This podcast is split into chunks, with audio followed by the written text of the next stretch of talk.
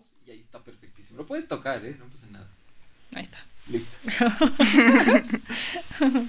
pues estamos haciendo otro podcast más.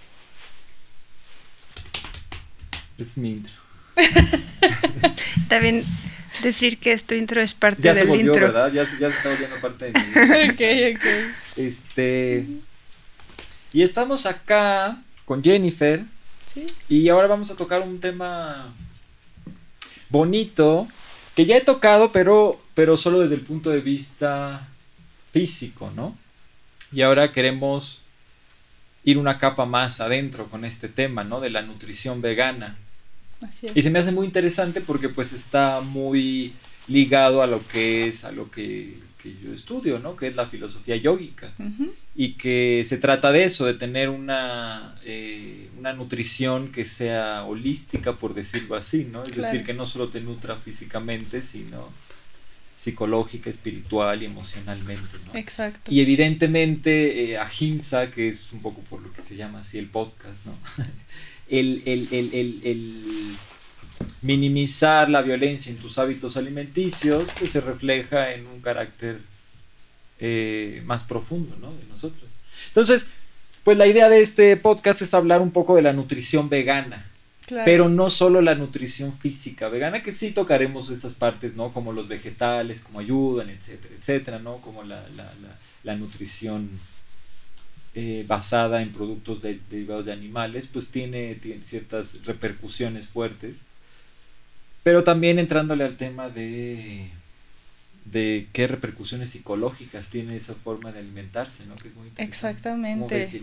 No, pues maravilloso. Y justo yo considero que una de las cosas que menos se tocan, no nada más en el tema del veganismo, sino en general en la alimentación, es el impacto que tiene la comida que nos comemos, los procesos que tienen en la bioquímica de nuestro cuerpo, pero además el estado emocional que se genera a partir de, de las cosas que estamos consumiendo diariamente. Claro. Claro, El significado, ¿no? De la El alimentación. significado y además, o sea, genuinamente, pues también todas las cosas psicológicas conllevan eh, sustancias químicas. Claro. Entonces, cuando tú desde esa parte a lo mejor quizá más dura de la ciencia también empiezas a ver qué significa el comer un producto procesado o que proviene o que tiene una energía eh, y químicos, por ejemplo, en la carne, ¿no? Que hay hormonas adicionadas, además de las que a lo mejor el mismo Sí, animal el ya tiene, sí. Eh, que pues les inyectas un, un montón de antibióticos, que además toda la adrenalina y todo lo que les pasa mientras mueren, o sea, un animal que muere claramente va a generar muchas cargas de eh, estas sustancias de adrenalina, de, de, de huida, porque pues literalmente pues es su vida lo que va Claro, sí. ahí a perder. Entonces el- ellos lo saben, se queda eso en la carne, pero nosotros cuando llegamos a consumirlo, el impacto bioquímico también que tiene en nosotros, por supuesto va a afectar el estado neurológico Claro. que tenemos. Entonces, em, usualmente en el tema de la alimentación, igual que yo creo que en toda nuestra sociedad, tendemos a hacer las cosas un objeto. Y como no entendemos que somos más que un objeto, comemos objetos, nosotros Claro. hacemos de nuestro cuerpo un objeto y por lo tanto también nos olvidamos de que hay otros aspectos, el espiritual, el psicológico, el energético, el de relación y que por supuesto eso va a influir en la calidad de vida que tienes, en el cómo piensas, en qué sientes y además viendo en el acontecer de nuestra sociedad, o sea, tantas cosas. Gente que cada vez, o sea, cada vez hay más índices de suicidios, de mm, eh, personas que por supuesto, además de la- todas estas enfermedades crónicas y degenerativas que pues te llevan a tener un estado mórbido, o sea, tu cuerpo está enfermo aunque estés Sí, vivo. constantemente está luchando. Exacto. Entonces, todos estos reflejos que tenemos en la sociedad parece que nada más es como de, ay, pues son tus hábitos alimenticios y que entonces nada más objetificas, pues vas a comer a lo mejor cosas más sanas y ya te vas a sentir mejor. Y claro, tiene sentido porque por supuesto si empiezas a comer cosas más vivas que no tienen a lo mejor adrenalina en sus tejidos, eso va a influir en ti, va a influir en lo que piensas, insisto, en lo que sientes, en tu conexión con la vida. Porque por supuesto, si partimos de la idea que tenemos un cuerpo vivo y le damos cosas que están en un proceso de putrefacción, o sea, no solo están muertas, sino están pudriéndose, entonces no hay compatibilidad. Si tú le das cosas vivas o dentro de lo posible, las más vivas posibles, que a lo mejor, pues sí, ya cortaste las plantas o lo que sea, pero eh, están en un proceso todavía donde hay ahí esta chispa que no nada más, eh, pues está en descomposición, todavía hay oportunidad de que comparta esa energía. Claro, sí, que todavía está fresco. Es fresco. Que no está aún entrando en, lo que dices, ¿no? En este proceso de descomposición, sino todavía tiene, eh, digamos, un buen margen. Exacto, exacto. Y entonces, cuando empezamos a ver que, número uno, tiene que ver con un concepto de nosotros mismos. Si nos entendemos como un ser global, como un ser que tiene muchas dimensiones sucediendo al mismo tiempo, claro entonces, por supuesto que vas a buscar no solo comer eh, lo que sea más apropiado para el cuerpo biológico, sino también vas a eh, fomentar que tus relaciones, empezando la tuya, contigo, con la vida y por supuesto pues con tus relaciones con lo demás. Ahí es donde también yo considero que el veganismo o sea, viene muchas veces de esta empatía por otro ser vivo y lamentablemente para mí lo es, es mi opinión, obviamente cada quien tiene la suya, pero para mí se me hace lamentable que también muchas veces eh, haya personas veganas y, o sea, quieren que otros seres vivan, pero ellos no procuran también que este ser, que también siente, que también ama, claro, viva. Viva. Y pues buscan pues únicamente hacer cambios en su alimentación, pero pues con cosas súper procesadas que justamente ya no están tan en relación con este cuerpo vivo, ¿no? Y entonces ahí también es donde para mí entra esta parte espiritual y donde el alimentar esta otra dimensión de la vida, pues justo va a enriquecer tu vida, no solo te va a permitir vivir mejor, sino que la vas a llenar en todos los otros ámbitos, porque igual, o sea, hay alimento espiritual. Claro. Y el alimento espiritual tiene que ver justo con esta conexión con otros seres vivos. Y esa parte yo creo que hasta que no dejemos de estar enojados con los demás y también le demos una oportunidad al perdón en nuestro corazón, claro.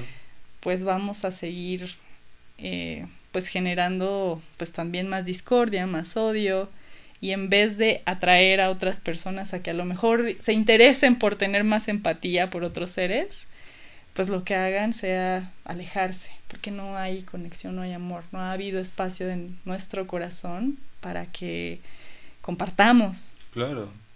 Sí, hay, hay a mí me, gusta mucho porque me gusta mucho citarla y recordarla mucho a esta activista Melanie Joy, una psicóloga feminista antiespecista. Y me gusta porque justamente considero que el acercamiento que hace desde el punto de vista de la psicología, uno, es bastante cercano a lo que a mí me llevó también al, al veganismo, es decir, una psicotecnología yógica que fue desde el punto de vista cosmológico oriental llegue al mismo punto, que es minimizar la violencia a tu alrededor, ¿no? La menor cantidad de violencia. No es que la violencia tenga un carácter moral, no es mala.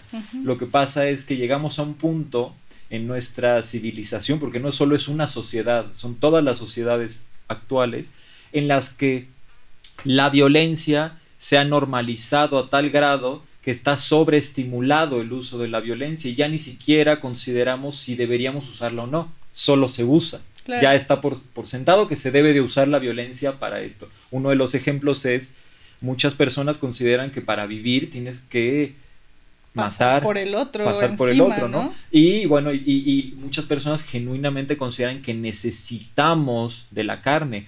Hay hay personas desde un punto de vista eh, digamos ya religioso que consideran que necesita satisfacer una necesidad de violencia que tiene el ser humano, como si fuera una especie de cuota que tienes que pagar de violencia y entonces si no matas a otro ser, no la vas a poder satisfacer, por lo tanto va a tener repercusiones en tu vida. En lugar de entender que la violencia es una herramienta, como, como el amor, como la empatía. O que justamente es esta parte y que creo que por eso también la espiritualidad nos puede ayudar a tener esta perspectiva más global, que nos permite entender un poquito las cosas a mayor escala. Y justo, o sea, si tú comprendes que el universo, la existencia, como lo quieras ver, tiene una capacidad creativa, pero también destructora, porque pues es, o sea, un continuo, destrucción, construcción, destrucción, construcción, es un pulso. Entonces, si tú lo ves como una parte de una totalidad, claramente, o sea, pues sí, en algún momento, por ejemplo, vamos a morir, claro. Y eso está bien también. Y cuando nosotros empezamos a, a, darnos cuenta que, bueno, tú en este momento lo mencionaste como violencia, ¿no? Que es como se toma por sentado que es una característica que el ser humano tiene que vivir porque es como parte de él o de... Sí, es, una, es una cuota que se paga. Exacto. Y no puedo cambiar eso. Pero justamente, en, digamos, en nuestra vida cotidiana, si lo cambiamos o transformamos este aspecto de, ok, violencia ya es como esta parte extrema de esta característica de destrucción, ¿no? ¿Cuál sería la otra característica de la destrucción? Por ejemplo, dejar, eh, dejar de apegarte a las cosas. Al menos así como que lo entiendo, ¿no? Claro, tienes que dejar que las cosas pasen para que entonces puedas seguir avanzando. Entonces, si lo vemos así, pues también, o sea, es un extremo en el que si tú no estás consciente especialmente de eso, solamente funcionas en automático, no lo cuestionas y ahí es donde se convierte en un problema porque lo tomas por sentado, eh, las personas a tu alrededor también y así es como se construye una sociedad donde pues no importa, así es como se vive. Claro. La violencia es lo que tenemos, pero justo como si también tenemos una capacidad de discernimiento, nos damos cuenta, no nos gusta, tratamos de hacer algo, pero también luego nos sentimos súper frustrados, al menos cuando somos muy jovencitos, de que pues soy yo contra el mundo y me siento incomprendido o nadie me entiende y es que también siento que mucho de nuestra comunidad de quienes practicamos el veganismo se sienten así. Es que no lo entienden. Mi familia son unos parados porque de todo me critican.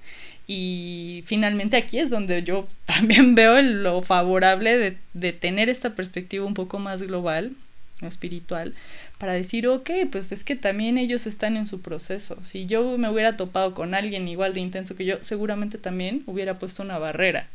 Y entonces si yo pienso que el otro no tiene la oportunidad de cambiar como yo lo hice, entonces yo misma o yo mismo me bloqueo hacia ese cambio, hacia compartir. Claro. Y la violencia finalmente se queda perpetuándose nada más que ahora yo soy del otro bando. Yo soy este el bueno, la buena y solamente como que perpetúo las mismas cosas que me causan dolor y que le causan dolor al mundo y de hecho pues termino por a lo mejor en una gran escala sí se contribuye, pero en mi propia escala pues repitiendo no contribuyo. hábitos que ya y odiándonos entre las mismas familias y pues como, o sea, ¿por qué? Si el principio justamente del veganismo es el dejar de esclavizar a otros seres. Claro. Porque yo me esclavizo también a partir de este tipo de conductas o de emociones que me mantienen sufriendo a mí y además yo contribuyo a que también los demás también sufran. Entonces, se convierte en algo que, por lo menos para mí, se ha convertido en algo muy valioso también cuestionar, y que finalmente lo he tratado de hacer desde el lado amigable.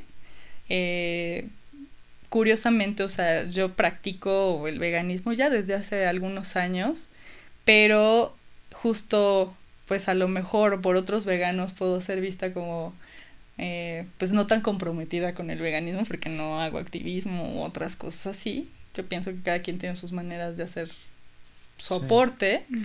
Y bueno, el mío es a través de la educación, ¿no? A través de eh, la manera amorosa, que es animando a las personas a que cuiden su salud, con esta perspectiva también eh, espiritual, y que finalmente al probar estas personas que se puede comer rico, que eh, Puede vivir puedes llenarte de amor además y compartirlo y que vas a tener una respuesta mucho, o sea, en comparación en porcentaje, vas a tener un radio de respuesta mucho más eh, positivo con tu familia cuando les das a probar algo y está rico y tú vas en buena onda, a que si lo tratas de hacer desde la violencia y la coerción. Claro.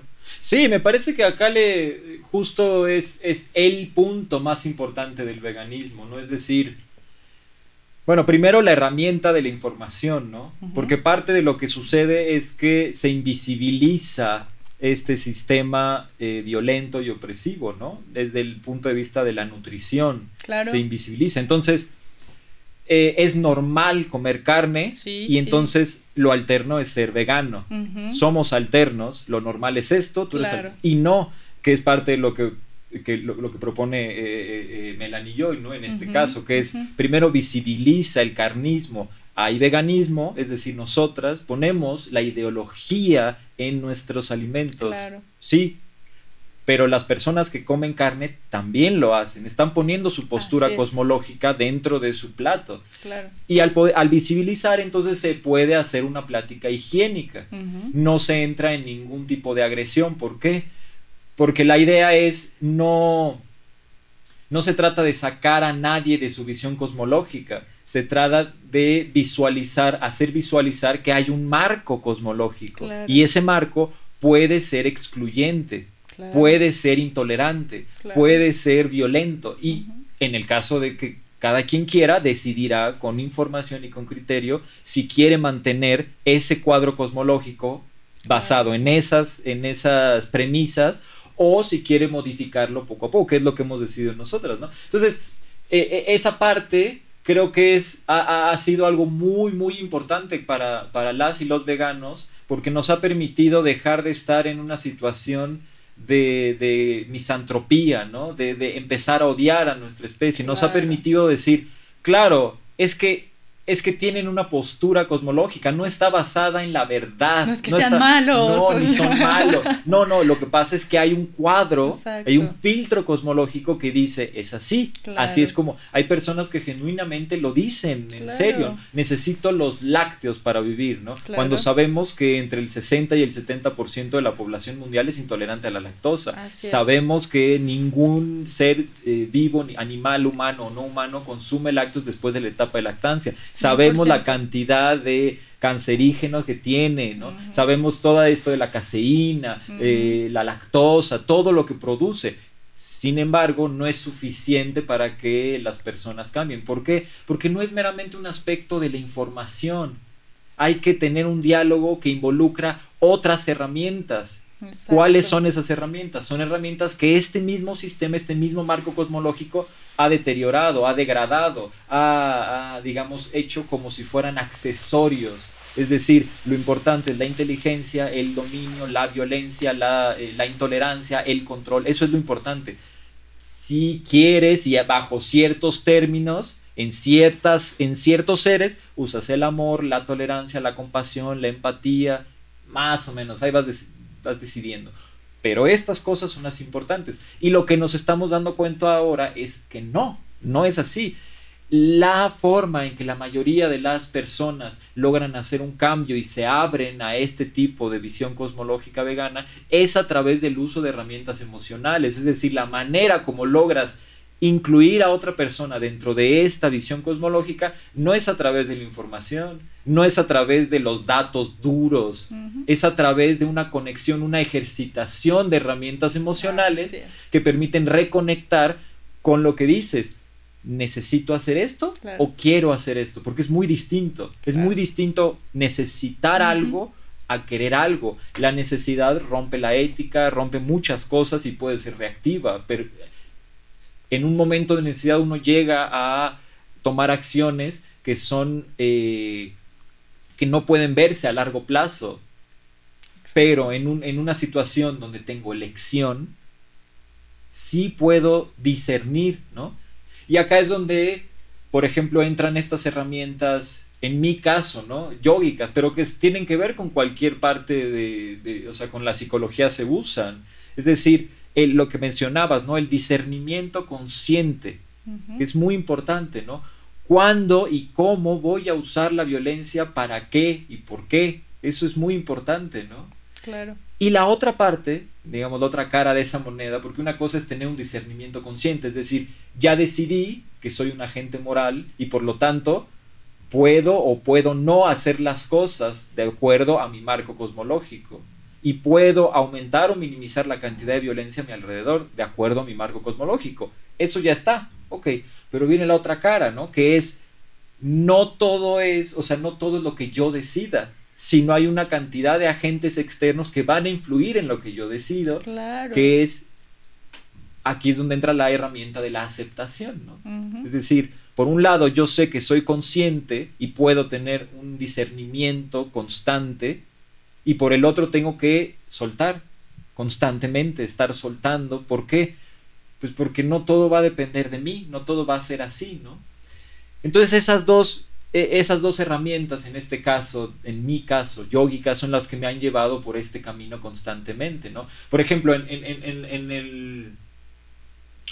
En la, en la, en la filosofía yógica está la ayurveda, y muchos se basan en la ayurveda y entonces lo que dicen es, y me mencionan eso, me lo mencionaban en, cuando daba pláticas en chalas, ¿no?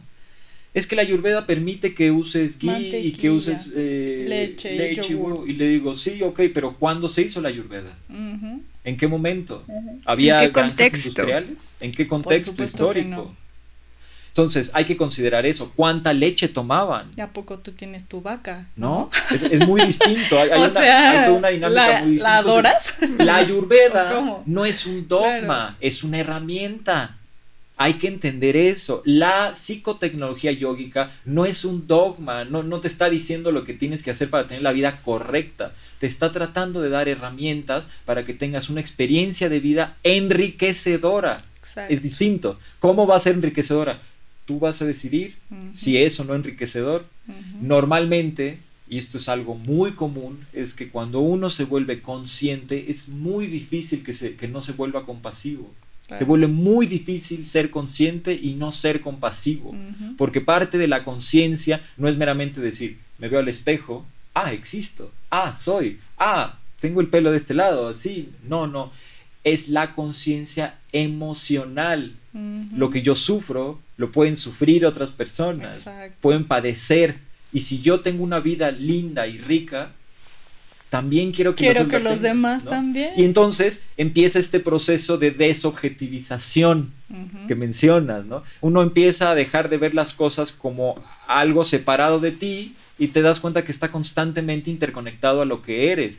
No solamente porque el ser sea sintiente o no, que sí, obviamente hay una cierta característica psicológica que nos influye, es decir, pues si el ser es sintiente, la mayoría, ajá, pero desde tus acciones hacia objetos inanimados. Es decir, cómo pongo un vaso en la mesa, cómo, habito mi casa. Exactamente. Eso es una constante consciente, ¿no? Estás ahí constantemente diciendo, no necesito la violencia para agarrar un vaso, no necesito gritarle a alguien. Y vas poco a poco minimizando eso. Y eso permite que cuando llegas con un ser que es sintiente, ¿no? Te hace reconocer sus intereses. ¿Interés en qué? En evitar el sufrimiento, en evitar el dolor, en evitar la muerte, ¿no?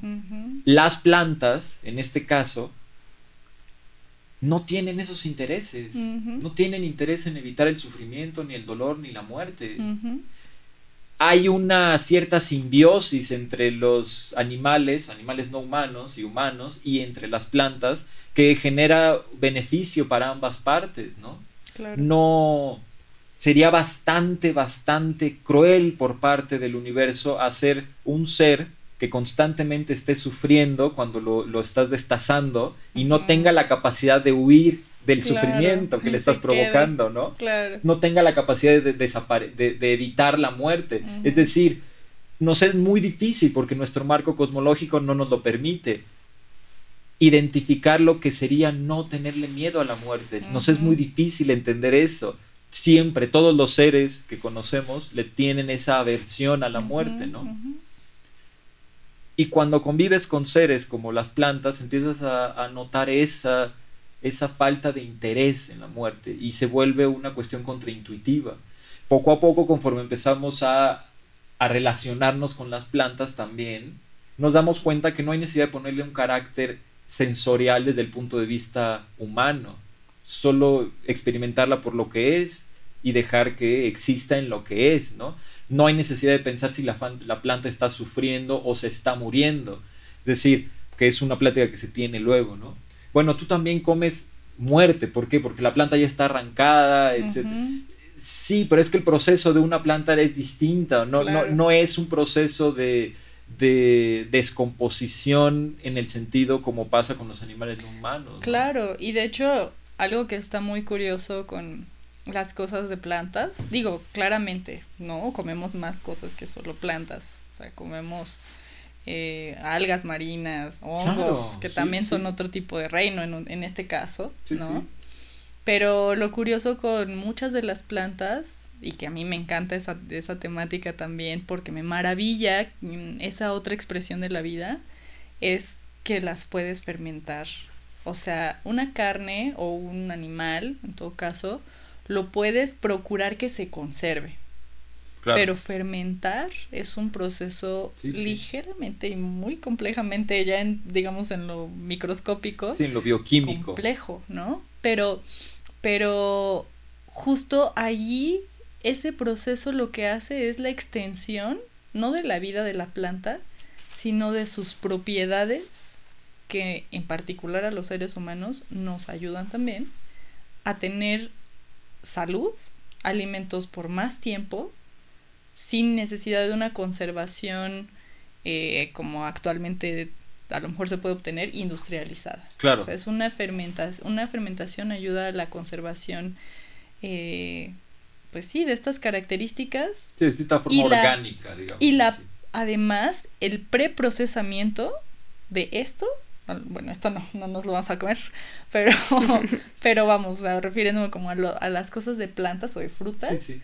pero que, o sea, cuando tú te comes algo, en general, se necesita un proceso de digestión, pero además el proceso de fermentación te ayuda a ahorrar energía de tu propio procesamiento de digestión y eso, además de que te ahorra energía y te suple de microorganismos, porque además eso es otra de las cosas. Creemos que este es un solo cuerpo. Claro, interesante. ¿no? pero no somos, se comparte con nadie. Pero somos. Muy interesante. a mí eso es algo que me gusta mucho, como del un insight que me vino de. Sí, justo se me hace como muy curioso, porque también en las prácticas, eh, pues igual yogicas, pues al final decimos, ¿no? O sea, la felicidad para todos los seres. Y como que usualmente visualizamos a lo mejor a los animales, las plantas, los otros seres humanos, los extraterrestres, ¿no? Pero después tuve un insight con todo esto de los fermentos y entendiendo que somos cerca de unas 3 mil trillones de células, pero en nosotros habitan cerca de 4 mil trillones de microorganismos. Dije, ¿qué? O sea, son más microorganismos que nosotros, ¿no? Claro. Y entonces dije, pues ahora me hace todo el sentido, por eso te cantas y toda la vibración te influye. En realidad también es desear que todos los seres, o sea, no solo allá, sino aquí, todos los seres seamos felices. Claro, sí, sí. Y de verdad, cuando tú haces las paces también aquí adentro, en tu cuerpo físico, en tu emoción, en tu psique, por supuesto también hacia afuera lo que externas pues también es algo parecido porque funcionamos por fractales. Entonces la información que tú repitas en las cosas más pequeñitas es la que se va a repetir y se va a magnificar. Entonces, cuando queremos cambiar al mundo, el tratar de hacerlo a partir de el exterior, por eso es tan cansado, tan pesado, tan duro, tan horrible y tan frustrante, porque es difícil, la materia es lo más difícil. Pero si tú empiezas a... ¿Qué pasó, mi amor? Sí, eso sí, toda la atención todo el tiempo. Este, pero si tú empiezas por los pequeños fractales, es decir, los que tienes adentro de ti, tus pensamientos, claro. las sustancias que le estás dando a tu cuerpo, por supuesto eso va a hacer que lo otro, la materia ya más visible, no solo para ti, sino para todos los demás, se vea más fácilmente modificada. Claro, sí. Y ahí sí es también como pienso que, pues digo, hace en los setentas, ¿no? Las personas que practicaban yoga también comían cosas vegetarianas. En ese momento ahí como que les llegaba su, su visión, porque pues también querían estar vitales. Ya después empezaron a meter lo de los quesos y los pescados y, o sea, como que lo expandieron pues con este propósito como de, pues ok, vive sano, ¿no? Eso está bien. Y ya después que se eh, haya em, separado esta rama de no, o sea, además, o sea, los vegetarianos iniciaron justo porque querían tener salud, pero justo ellos mismos ya sabían que lo que más salud trae es la vida, las cosas vivas, entonces por eso no consumían cosas que no cumplieran esos requisitos.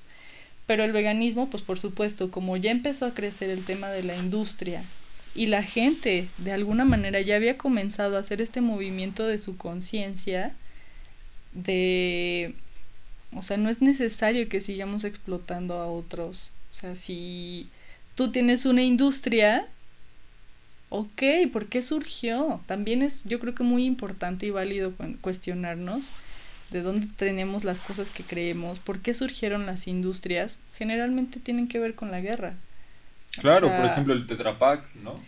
bueno, la leche vino de, empaquetar para Fue porque hicieron justo, exactamente. Gerber, Snickers, todos estos Todo eso, o sea, y todo viene de una situación del miedo, ¿no? Entonces... No, y, y, hasta cierto punto se entiende, es de necesidad, evidentemente provocada por un marco cosmológico que tiene una de las herramientas como la paranoia, el miedo. Y una necesidad que es del, desde el miedo, justamente. Claro. Porque es como, o sea, vivimos en un mundo súper abundante de verdad súper abundantes y se tiene la capacidad para alimentar animales que consumen más recursos que lo que se da de, de resultado final. Claro. Por supuesto que estamos en un mundo súper abundante, ¿no? Sí, si estás hablando de que hay eh, eh, 80 mil millones de animales que se alimentan y nosotros somos 7 mil 500 millones de personas y mil millones de personas no tienen acceso a una alimentación saludable. 20 millones de personas mueren por desnutrición cada año. O sea, la Ciudad de México y la zona conurbada muere cada año por desnutrición.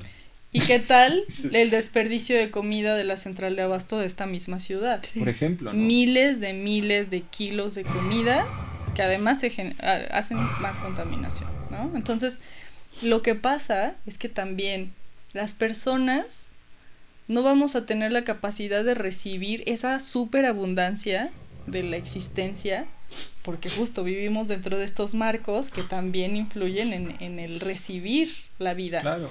Entonces, por supuesto que como tenemos esta mezcolanza de querer dar lo mejor a nuestra familia y ser los mejores, pues porque este es el marco en el que nos tocó vivir,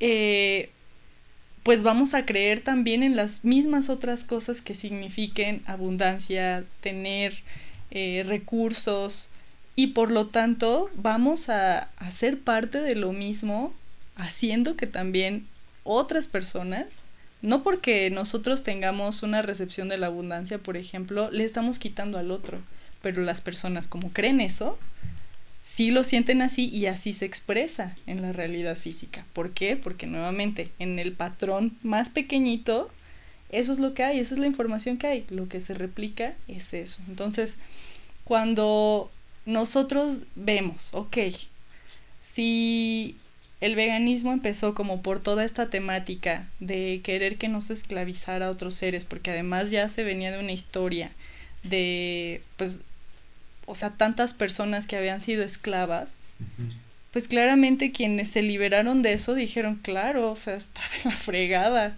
Nadie tiene que ser esclavo, en general o en teoría, porque yo pienso que hoy en día también seguimos siendo esclavos de muchas cosas, como por ejemplo sabores, em, eh, ideologías. Pues es parte de lo que pasa acá con, por ejemplo, el, en el veganismo. La, la, mayoría de las, de, de las personas veganas son mujeres, no hombres. Es muy interesante. ¿Y por qué se da? Por esta creencia de que tú eres viril, si tienes la capacidad de cazar, no caza nada, pero significa entonces cazar animal, animal comer. Yo soy hombre gracias a que yo proveo. Pero es muy interesante porque a mí e, eso es justo parte de lo que me quita la, la misantropía, ¿no? Eh, eh, eh, se entiende cómo es que estamos con este marco cosmológico. O sea, antes llegabas al bosque y ahí te encargo tu parte con un oso. O sea, sí, te espantas. Pues vas a salir corriendo. Pero, pero, pero estamos en un contexto histórico en el que ya el, tú eres más peligroso para el oso que el oso para ti. Absolutamente. O sea, entiendo, por poner los ejemplos, no, hay, los eh, tiburones se comen a 10 personas al año. Sí, ok, pero ¿cuántos tiburones matamos nosotros al año? Estamos Ni siquiera se matan, se mutilan. Se mutilan. Y se dejan Entonces, a lo que voy es, estamos en un contexto histórico en, que nos convertimos en un, en un, en un ente lo suficientemente poderoso para destruir, literalmente, porque eso es lo que estamos haciendo, para destruir no solo a nosotras mismas, sino otras especies y al planeta. Pero tenemos todavía la idea de que somos, estamos indefensos ante la naturaleza, ¿no? Eso es muy interesante. Entonces, esta doble idea es la que nos lleva a este tipo de decisiones. En lugar de pensar que los animales ya no son un peligro para nosotras. No, La, la, la, sobrevivencia no es una cuestión real. No. no, existe ahora. ¿Por qué? Porque hay abundancia. Pero estamos hablando de que cuánto hubo abundancia. ¿200 años hay que hay abundancia? ¿300 años? 400 años, digamos. Esta superabundancia, digamos, como... Tendrá así, 100, 50 años, ¿no? Claro, claro. Estamos hablando de 4 millones de años, 5 millones de años de evolución del ser humano. O sea, todavía y es el animal, claro, no hemos, logrado identificar en dónde estamos ahora para decir, claro, sí es cierto, no necesito matar animales. Y nos lleva a las siguientes conclusiones erróneas, como lo que mencionas.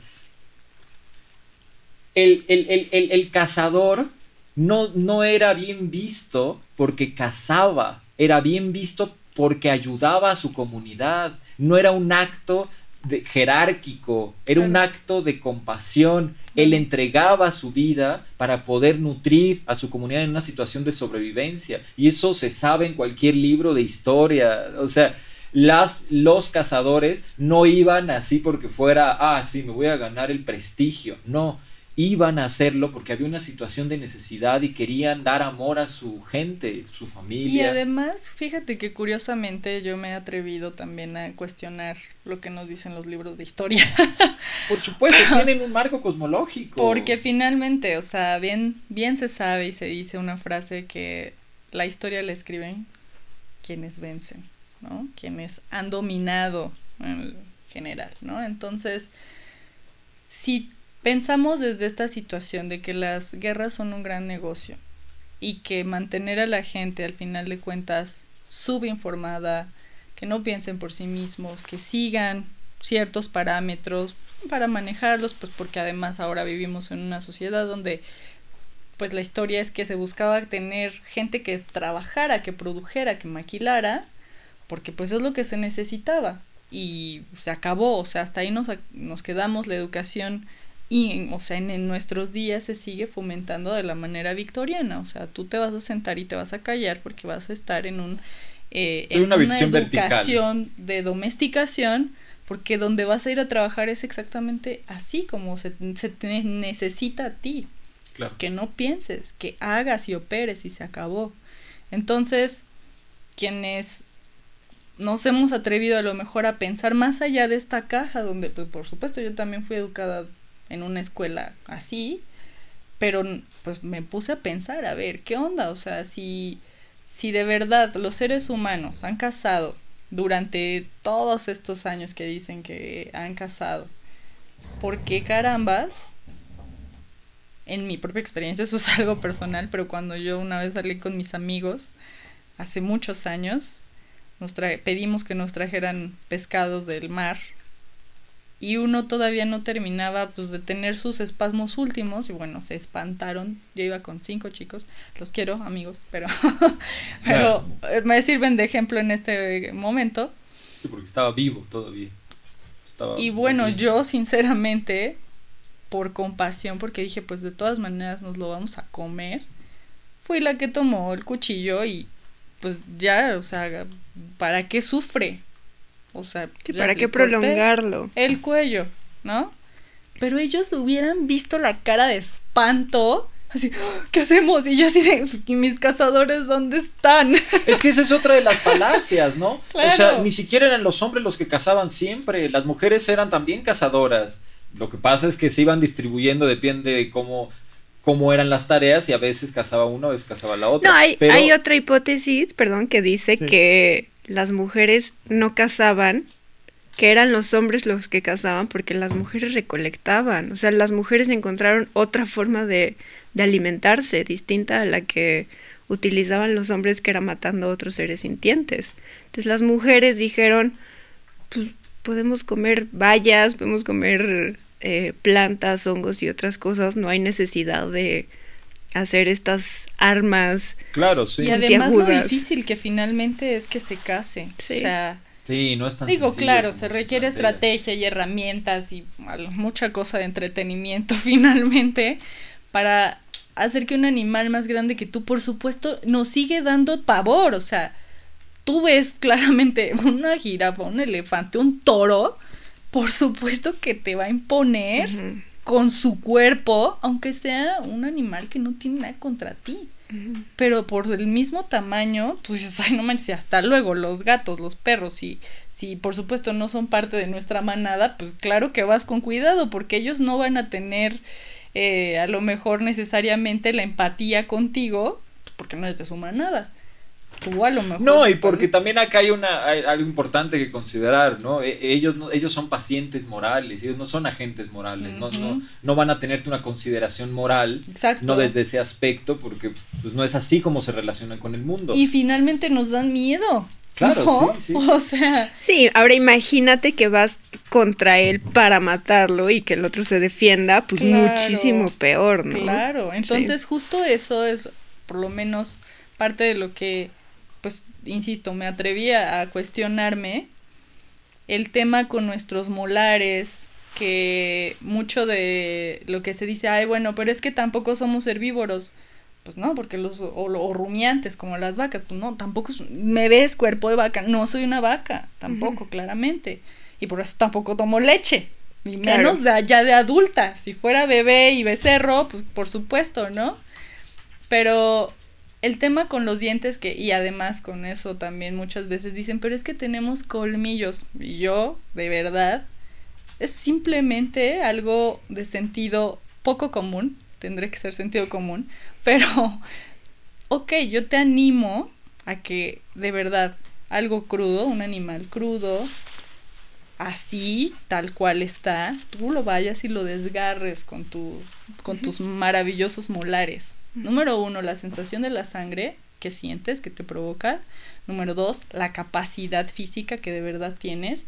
Y número tres, la abolición, o sea, tu voluntad de querer ir corriendo tras el pollo, desplumarlo y destazarlo tú. Ahí es donde tampoco es que Y ahí te encargo lo que le va a pasar a tu estómago si comes pura carne cruda también, ¿no? No puedes digerir plumas ni huesos.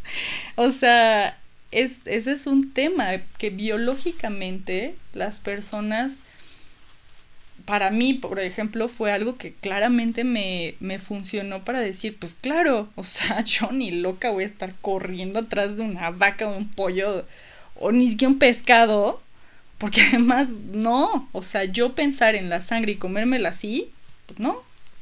Claro. Con vino. Sí, no, y, es, y es también, o sea, por eso volvemos a lo mismo, no está Sería basado. psicopático, ¿no? No, es, que está, eh, eh, es, psicopático porque, porque, porque, porque lo estamos haciendo a través de una creencia. O sea, ni siquiera estamos tomando en cuenta que los animales que tienen los colmillos más grandes son herbívoros. O sea, gorilas, hipopótamos, elefantes. No, eso no lo tomamos en cuenta.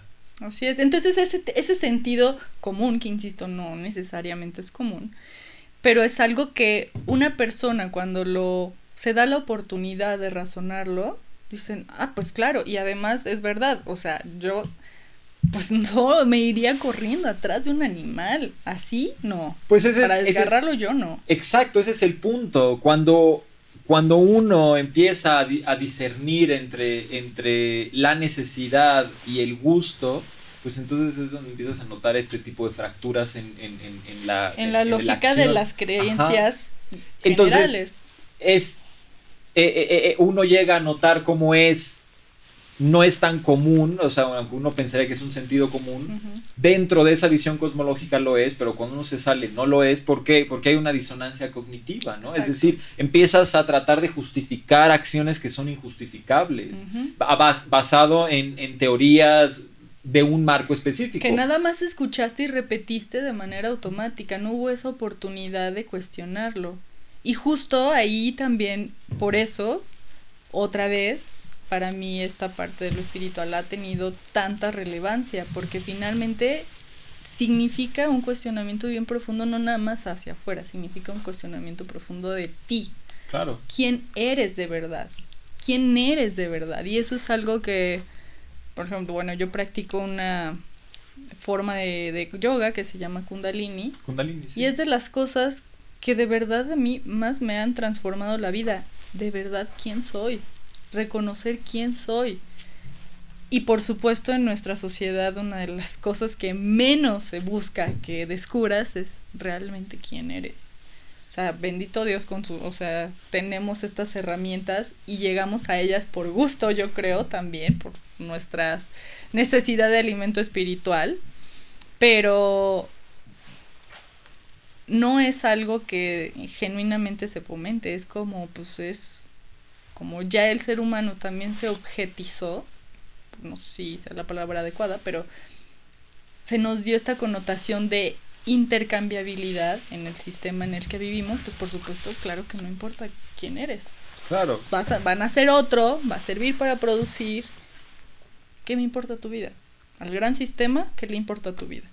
Y pero ahí es donde a ti te tiene que importar tu vida, no puedes esperar que le importe al sistema, ¿no? Sí, empieza a ser, e- es justo esa combinación, de, vol- volvemos a lo mismo de las herramientas eh, emocionales, ¿no? Es decir, sí, ponerme atención, sí existo, tengo ciertas características individuales porque voy a tener una experiencia de vida individual, pero al mismo tiempo soy parte de un colectivo. Claro. Y entonces vas tratando de balancear eso, ¿no? No se trata de dirigir la ola, se trata de surfearla. Y ahí vas, ¿no? Tú no vas a saber a dónde te va a llevar la ola, pero eso no significa que te vas a dejar revolcar por ella. Ni Le que vas no puedas divertirte. Exactamente. No, y, y es la siguiente parte, ¿no? Disfrutar el proceso de la existencia de vida. Exacto. ¿no? Que es parte de lo que ha pasado con esto de la, esta visión cosmológica. Inclusive el yoga lo tiene, ¿no? Eh, eh, la interpretación del yoga, porque en realidad eh, hasta del nombre es la yoga o el yoga, ni siquiera tiene eh, género, ¿no? Claro. Y significa unión, ¿no? Así es. Y cuando aparecen todos estos métodos son distintas interpretaciones, ya sea que sea Ashtanga Yoga, Hatha Yoga, Kundalini Claro. Yoga, Bhakti Yoga, et- etcétera. Son interpretaciones de la filosofía, de la psicotecnología, porque. El yoga no es una filosofía de vida, es una psicotecnología y sí. tiene distintos acercamientos. Cada uno de esos acercamientos, interesantemente, tienen la misma interpretación, que es decir, una interpretación patriarcal. ¿Por qué? Pues porque era quienes tenían acceso a este tipo de herramientas, ¿no? Generalmente. Entonces de ahí también empiezas a notar estas ciertas tendencias hacia una postura cosmológica.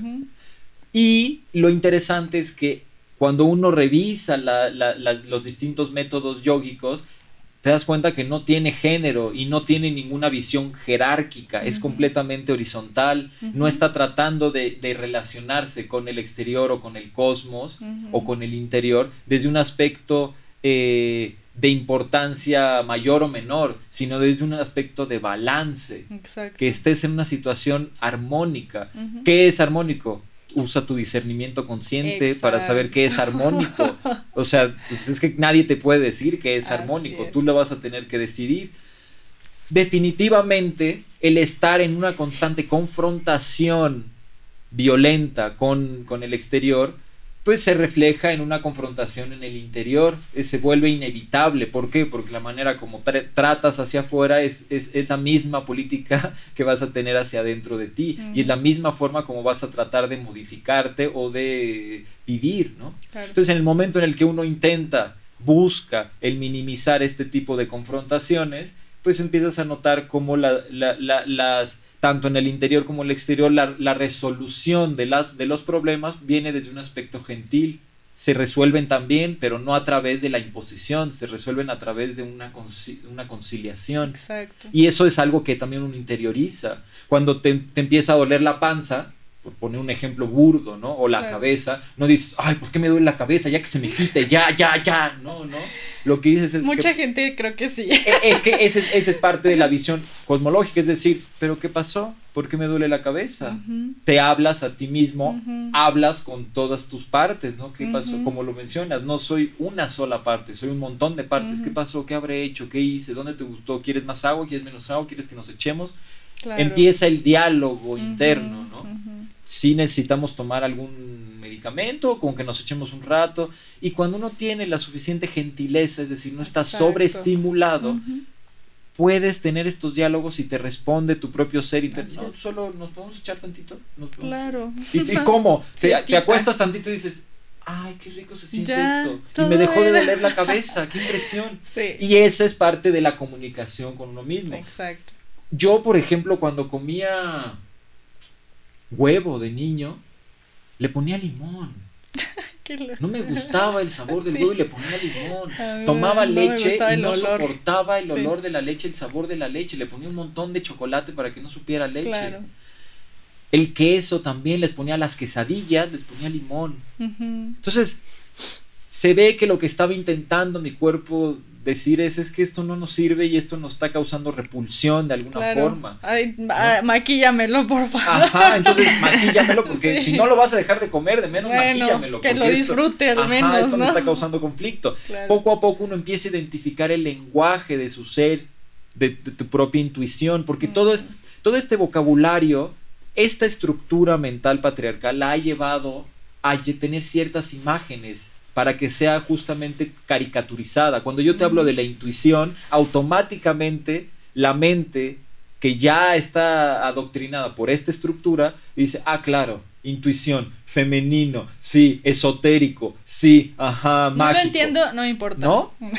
No tiene ningún aspecto de, de, de, digamos, de, de, comparativo racional y por lo tanto lo desecho. Y nos damos cuenta que las emociones no están no están a, digamos, a disposición de la, de la intelectualidad. Las emociones son un lenguaje aparte. Y, es que además es, un mecanismo, ¿no? Ajá, es, completamente separado. ¿no? O sea, no necesita la autorización de la razón para tener legitimidad, ese es mi punto. Las emociones. Sí se ve influido. Es que eso es, eso es lo que, en un carácter de bienestar, de armonización, entonces empieza este diálogo interno de, de ideas que estimulan emociones, que estimulan ideas, que estimulan emociones, que estimulan ideas. Es decir, se contraponen y se complementan. Pero en una situación de desbalance como el que hemos vivido desde hace tanto tiempo con esta estructura patriarcal, tienes este, este tipo de, de, alineaciones internas donde los pensamientos tienen que dirigir las, las emociones y las emociones como no hacen caso al, a la razón, entonces tienen que ser calladas. Y eso es lo que hace constantemente, lo que nos vuelve discapacitados emocionales y que lleva a todo este ciclo interminable de que, pues entonces, ¿qué emoción es la que sirve? Violencia. Es la única que justifica la razón, es la única que habilita es la violencia, es la que causa cambios que considera que son importantes. Entonces, tienes principalmente hombres, pero seres humanos, pero principalmente hombres que nos hemos vuelto discapacitados emocionales. Y entonces, estás feliz, pegas. Estás triste, pegas. Estás, estás, estás caliente, pegas. Siempre pegas. No hay otra forma de, no hay un abanico de emociones de, de, de que, que, puedas utilizar para relacionarte. ¿Por qué? Porque están todas, todas, todas completamente desautorizadas por la estructura que ya establecimos que es correcta, porque eso ya se estableció. Eso ya es así. Ya te lo creíste. Ajá. Y lo que empezamos a hacer con este tipo de, de, de, de pláticas es, es que sí está desautorizado. Nada más, o sea, no te voy a decir que, que esté mal el patriarcado, no te voy a decir que esté mal esta postura cosmológica, no va por ahí. ¿Te parece que la manifestación en tu vida de esta postura cosmológica te está haciendo el mayor de los beneficios que podrías? ¿Sientes que es una... Exactamente. y cuando uno hace eso, es donde te das cuenta, oye, sí es cierto, no, no lo hace. En realidad estoy viviendo bastante mediocre. ¿Verdad? Estás dándote cuenta que vivimos constantemente castrados, constantemente tratando de justificar algo que es injustificable.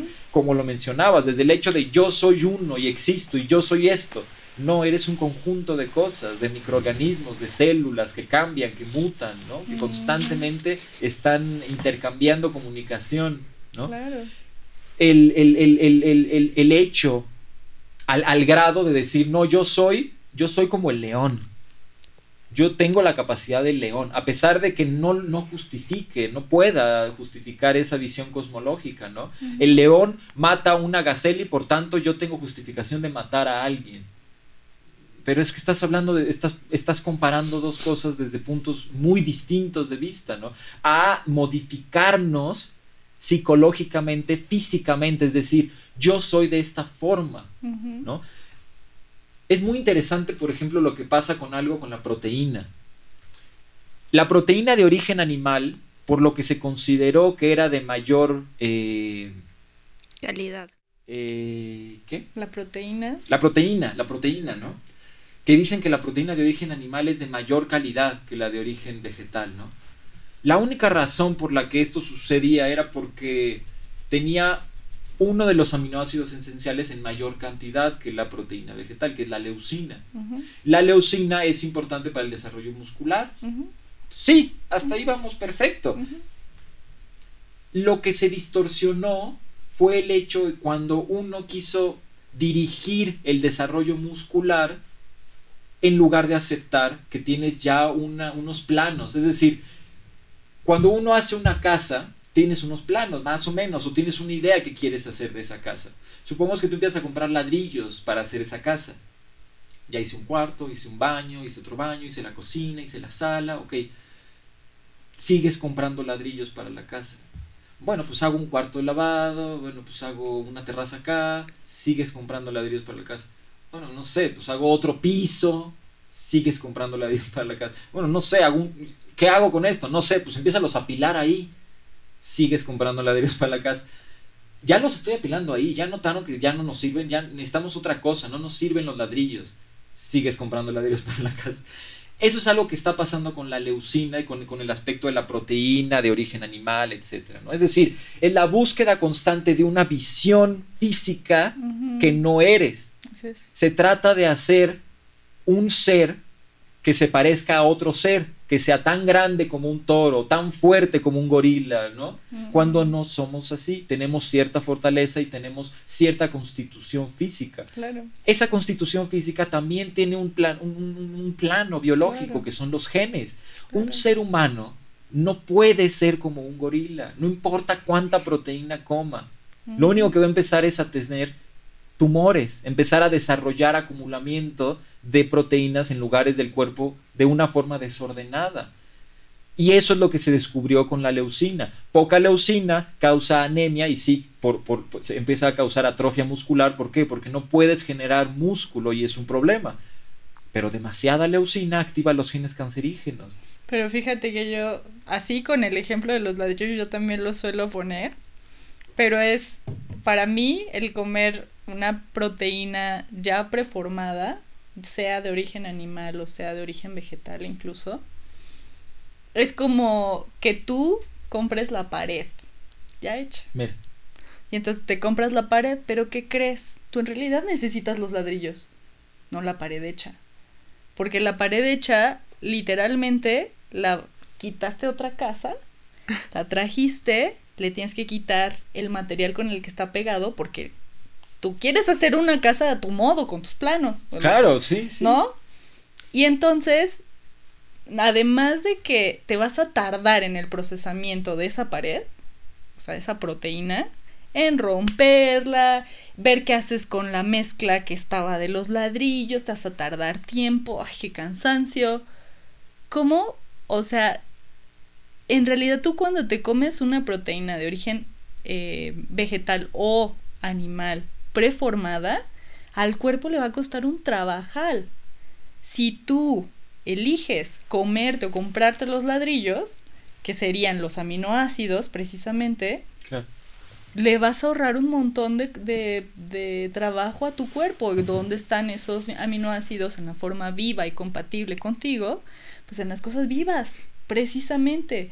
En las cosas, por ejemplo, digo de proteínas ya compuestas, como en el caso de garbanzos, frijoles, todas estas que son leguminosas, claro, ahí también hay muchísimas proteínas, sí, pero están de poca accesibilidad porque en realidad tu cuerpo no, o sea, si tú igual, vuelvo a la prueba de los dientes, si tú le das frijoles secos a un organismo humano, pues capaz que se le anda rompiendo un diente, literal, porque pues, el garbanzo está duro, está seco, como si es apropiado comerlo de una manera natural e incluso sin cocción, lo pones a germinar y te comes la planta y en la planta, que es un proceso vivo, además de que va a ser más fácil físicamente para comerlo, tú también vas a poder obtener esos ladrillos mucho más fácil. ¿Por qué? Porque ya es compatible contigo, ya es está vivo.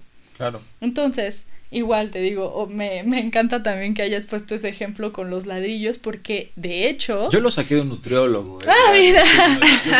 Ese ejemplo lo Pero yo, a mí, justo a mí me hizo mucho sentido, porque claramente. Eh, yo no leí a tu nutriólogo que, leíste, pero igual se me ocurrió. Está, está en, el, en la No, pero es que tiene mucho sentido, es parte de la construcción de un, de un, Si lo vemos así, ¿no? Claro, sí. Y entonces, claramente, desde ahí, por supuesto, que ¿qué haces con el material extra de construcción? Pues hay mucho que no te va a servir. Muchísimo pero ya gastaste energía y tuviste que a lo mejor lavar las herramientas, el piso donde destruiste todo lo demás y se producen toxinas en nuestro cuerpo, así es como lo consideraríamos. Esos desechos son toxinas, llámese ácido úrico, que además, o sea, lo vemos como algo nocivo, pero en realidad en nuestro cuerpo funciona como un antioxidante. O sea, tu cuerpo, a mí, yo me maravillo con el cuerpo humano y con la vida en general, pero me parece espectacular cómo puede producir sus propios agentes que lo van a mantener lo mejor posible. Los antioxidantes son este caso en particular.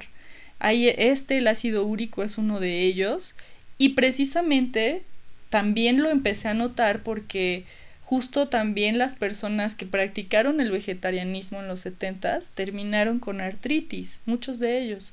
Pero ¿por qué? O sea, hubo un boom y, aún hoy en día existe y por eso también hago el llamado a las personas que comen todo procesado, mm. porque claramente si tú te comes una cosa que fue como la soya, que fue este boom de la soya desde los 70 para acá, si tú te comes algo que no fue pasado por este proceso de vivificarlo, tu cuerpo va a necesitar producir más ácido úrico porque hay mucho desecho todavía que tiene que encargarse, lo va a hacer, va a sacarlo, o sea, la manera de modificar estas proteínas demasiado compuestas es a través de este ácido.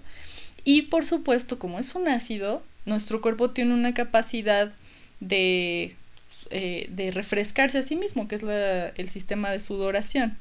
Entonces, nuestro balance térmico, al ser dependiente justo los, en los animales que consumen otros animales, ellos no tienen un sistema de sudoración como el de nosotros. Ellos, los, por ejemplo, los perritos, ¿no? Tienen las patitas nada más, la nariz, la lengua, la lengua como medios de, de refrescamiento del cuerpo. Nosotros no, básicamente por todas las partes de nuestro cuerpo podemos refrescarnos, incluso la cabeza, ¿no? Los pies. Claro, sí.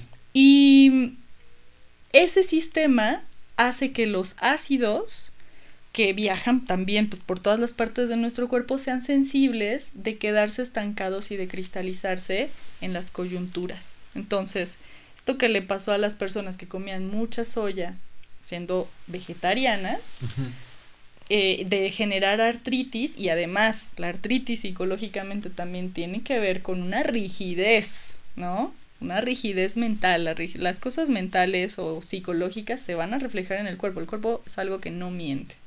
Entonces, se van a reflejar ahí, pues por supuesto, si también uno es rígido ante la vida y además no le ayuda con las cosas que come porque pues le estás generando demasiada carga eh, de desechos que no tiene la capacidad a lo mejor de liberarse y limpiarse, pues se van a quedar en el torrente, van a ir a dar, por ejemplo, articulaciones. Y eso, si tú lo ves tanto en vegetarianos como en, bueno, ahorita veganos, pues todavía no sabemos cómo nos vaya, ¿no? Todavía es una generación bastante un poco más nueva, creo que es de los noventas, ochentas, no me pues, acuerdo. O sea, fuertemente supongo sí, que tiene ya un, sí está desde antes, pero sí son, digamos, sociedades. Exacto. No, era un, ya un grupo. Y digo, también la industrialización no tiene tantísimo tiempo, ¿no? Entonces, eh, pues veamos, pero ahorita mismo ya se está viendo que pues tanto las proteínas animales como las proteínas de origen vegetal, pues tienen este factor de que si no son descompuestas correctamente en nuestro cuerpo y tú no te ocupas también de darle limpieza, permitir que se libere de estas toxinas correctamente, pues entonces va a quedarse y también podemos ser propensos a estas cosas, además de la rigidez mental, que si la seguimos como eh, estableciendo en nuestra vida, pues se va a mostrar en nuestro cuerpo. Entonces, volviendo al ejemplo como de las proteínas, literalmente todos podríamos tener estos aminoácidos de manera muy sencilla y segura, o sea, asegurando de, que van a llegar simplemente por comer cosas más vivas. Claro, acá, acá es donde se, se, se, torna interesante observar que no es meramente el cambio del hábito alimenticio, sino un cambio de visión cosmológica. Sí. No puedes solamente agarrar y decir, ah, ok, entonces como soya y la soya me da todo. ¿Por qué? Porque estás tratando de hacer lo mismo que se hizo con la carne. la carne me da todo. No. Acá lo que está pasando es en término, en este término que es, por eso después el veganismo también se empezó, empezó a usar una terminología más técnica. Este eh, eh, eh, este doctor, bueno, doctor porque tiene un doctorado, que hizo el libro de China Study, que él puso el término de Whole Food Plant-Based Diet, es decir, una dieta de plantas completas, es decir, que, sean, que tengan no pedazos, sino que, sean, que sea holístico. ¿Por qué? Porque si yo solo como soya, estoy tratando de empaquetar y comprar la pared otra vez. ¿no? Hacer exactamente lo mismo. En lugar de comprar los, ladrillos. Me dicen, por ejemplo, mi papá, ¿no? Ya, ahorita ya falleció hace mucho, ¿no? Y falleció por cáncer de próstata. Hace ya 10 años, ¿no? Pero lo interesante es eso, una vez que, que estaba en tratamiento para el cáncer, él decidió que quería comer espárragos, porque los espárragos eran muy buenos para el tratamiento del cáncer. Sí, no lo dudo, pero no, o sea, ¿de qué estás hablando? Es que no es... El problema es que la visión cosmológica nos está truncando. Es así, es lineal. ¿No? Esa es la, o, la o este amigo que te decía que comía que comieras mostaza porque tenía cúrcuma. Ajá, no, un amigo neto que se come mostaza porque tiene cúrcuma. ¿Por qué no comes oh. cúrcuma? O sea, ¿por qué, no vas y comes cúrcuma? ¿Sabes? Es, en ese sentido. Los vegetales, por ejemplo, pasa mucho, ¿no? Me dicen, ah, es que me hago una sopa de brócoli y entonces con... No, no, no, es que no es un, no es un vegetal. Es que hay una situación que pasa con los vegetales que es importante considerar. No es solamente el vegetal de forma individual. No puedes ver a un brócoli como un vaso de leche, a pesar de que ambos tienen calcio. Sí, pero es que acá hay una situación importante que hay que considerar, la relación del brócoli con el resto de las cosas que estás comiendo. Está interconectado, por eso es importante el mencionar, como lo que platicamos, o sea, de, por qué este, este tipo de podcast, ¿no? Este tipo de pláticas no puedo meramente, siendo vegano, cambiar de hábitos alimenticios, tengo que cambiar de visión cosmológica. Y entonces eh, puedo lograr interconectarme con toda la postura que implica el veganismo. No voy a meramente sobrevivir de milanesas de soya. No se trata de eso. Puedes comer milanesas de soya. Y qué rico, lo disfrutas. Pero lo que se trata es de, re, de de construir la idea que tenemos de nuestra forma de nutrirnos y empezar a entender que si algo dura más de seis meses sin que se eche a perder, no sé si quieras tenerlo dentro del cuerpo. Eso es importante considerar, eso es uno. Dos, no puedo estar teniendo una dieta que, que esté basada únicamente en una cosa o dos cosas. Ningún animal no humano de este, de este planeta lo hace. Entiendo, puedes ver ciertos animales en cierta situación de necesidad que tienen que mantener solo una dieta durante un tiempo. Pero en el momento en el que hay abundancia, ninguno, ninguno se mantiene.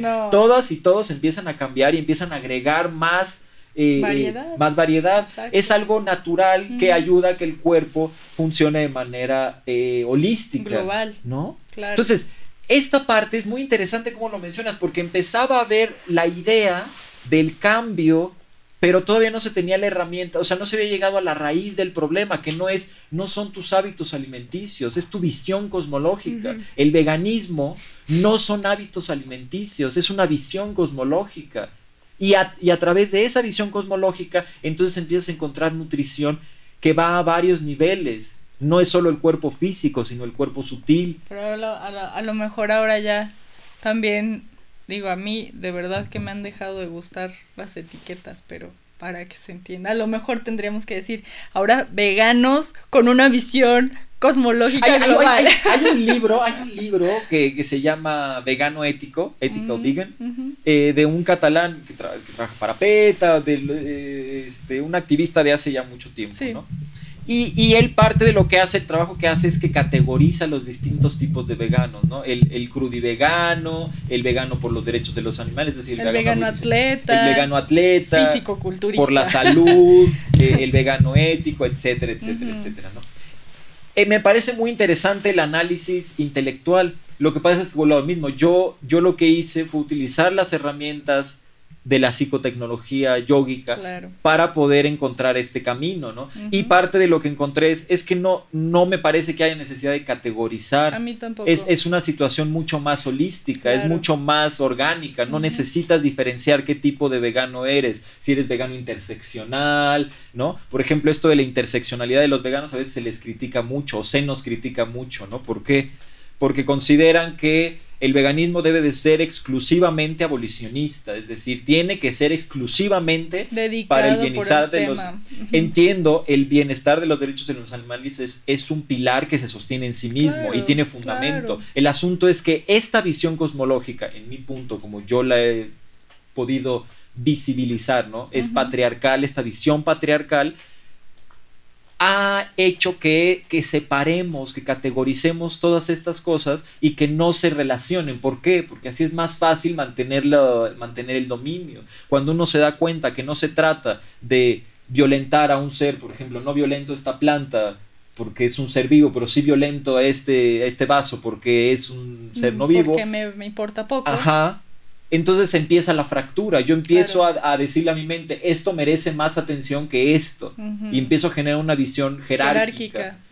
Eh, la idea es, yo no necesito violentar a ninguna de las dos. Exista de una manera sintiente o no, yo no necesito violentarla. Independientemente de si va a reaccionar o no a mi agresión. Eso es, eso, eso, no, eso es irrelevante para la discusión. Lo que es relevante es que la forma en la que yo uso la herramienta de la violencia va a repercutir en mi forma de experimentar el mundo.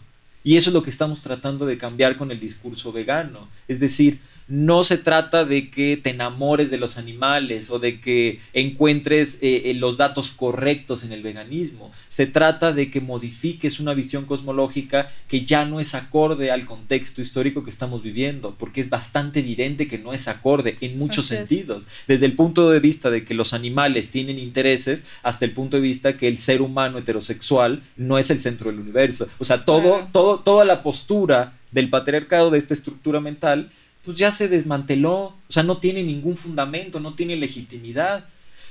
Sin embargo, en mi opinión, y por eso considero que debe de utilizarse la GIMSA, la herramienta, ¿no? Es, no se trata de decir, esta postura cosmológica es mala, yo tengo la buena, porque volvemos al mismo ciclo. Se trata de decir, es que ayudaste lo que necesitabas ayudar. La estructura mental patriarcal ayudó en el momento en el que se necesitó y era fue útil. Claro. Pero ya no es útil.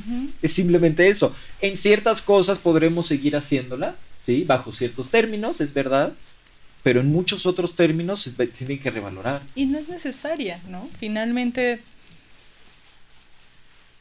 ni es la única, que quizá eso es también mucha de la situación y no nada más se refleja en el tema como de los animales o nuestro cuerpo, sino justo en las otras múltiples relaciones, ¿no? En, las relaciones justo como de pareja, en las relaciones eh, con cómo vivimos gobernados, ¿no? O sea, todas esas otras relaciones también finalmente se involucran y creo que diste justo en el clavo yo también, o sea, comparto que definitivamente es un cambio en tú atreverte a, cuestionar quién eres y en qué marco de la cosmogonía, cosmología, ¿cómo lo llamaste? Sí, un marco cosmológico. Ah, cosmología, em, eliges vivir. Claro. Porque además creo que de ahí también viene mucho más de la libertad y que finalmente cuando yo eh, te contaba como por mensaje cuando nos contactamos, que finalmente yo también elegí ya así como lo que me hizo dar el gran paso hacia este estilo de vida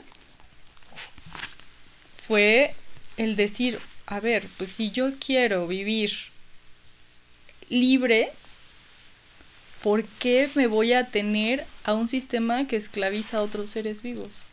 Claro y entendiendo que por supuesto yo también todavía estoy, digamos, encadenada a esta vida y que de todas maneras como, porque también hay personas que a lo mejor han logrado emancipar mucho más y viven literalmente del sol, del agua y del aire. Pero pues, yo por ahora, hasta aquí, por lo menos me ha llegado a dar mi conciencia, mi entendimiento de que por lo menos yo de elijo dejar de ser parte de un sistema que además veo que ni siquiera lo necesito para mantenerme viva. Claro.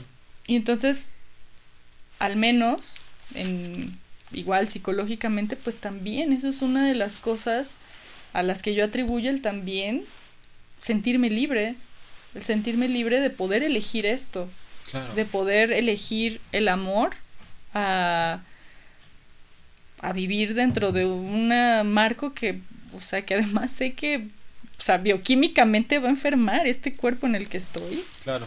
Y porque además esa violencia con la que otros seres son no solo matados, sino en las que experimentan su vida, pues por supuesto yo no quiero contribuir a eso.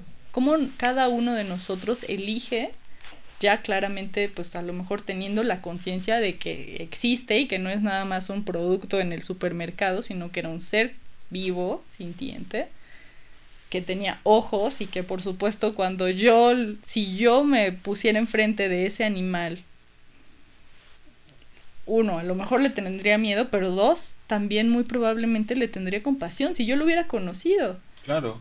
Entonces, por supuesto que ahí, o sea, esa decisión que fue más de un grado, yo considero espiritual, fue lo que me permitió, pues, además de atreverme a decir, pues, pues, ni modo, o sea, yo ya vi que no lo necesito, pero incluso si hay consecuencias de que me tenga que morir, prefiero morirme libre de eso a morirme siendo parte de esclava yo también. Porque al esclavizar a otros, eso es lo que no nos damos cuenta, que al final quien termina más esclavizado soy yo. ¿no? Y entonces, pues yo creo que eso es también parte de no nada más buscar la liberación de los animales, es tu liberación. Sí, sí. Y pues bueno, justamente a partir de eso, pues lo mucho otro que se descubre, como vivimos en esta cosmología del miedo, pues por supuesto que te va a dar miedo a lo mejor dar un paso a algo que no conoces.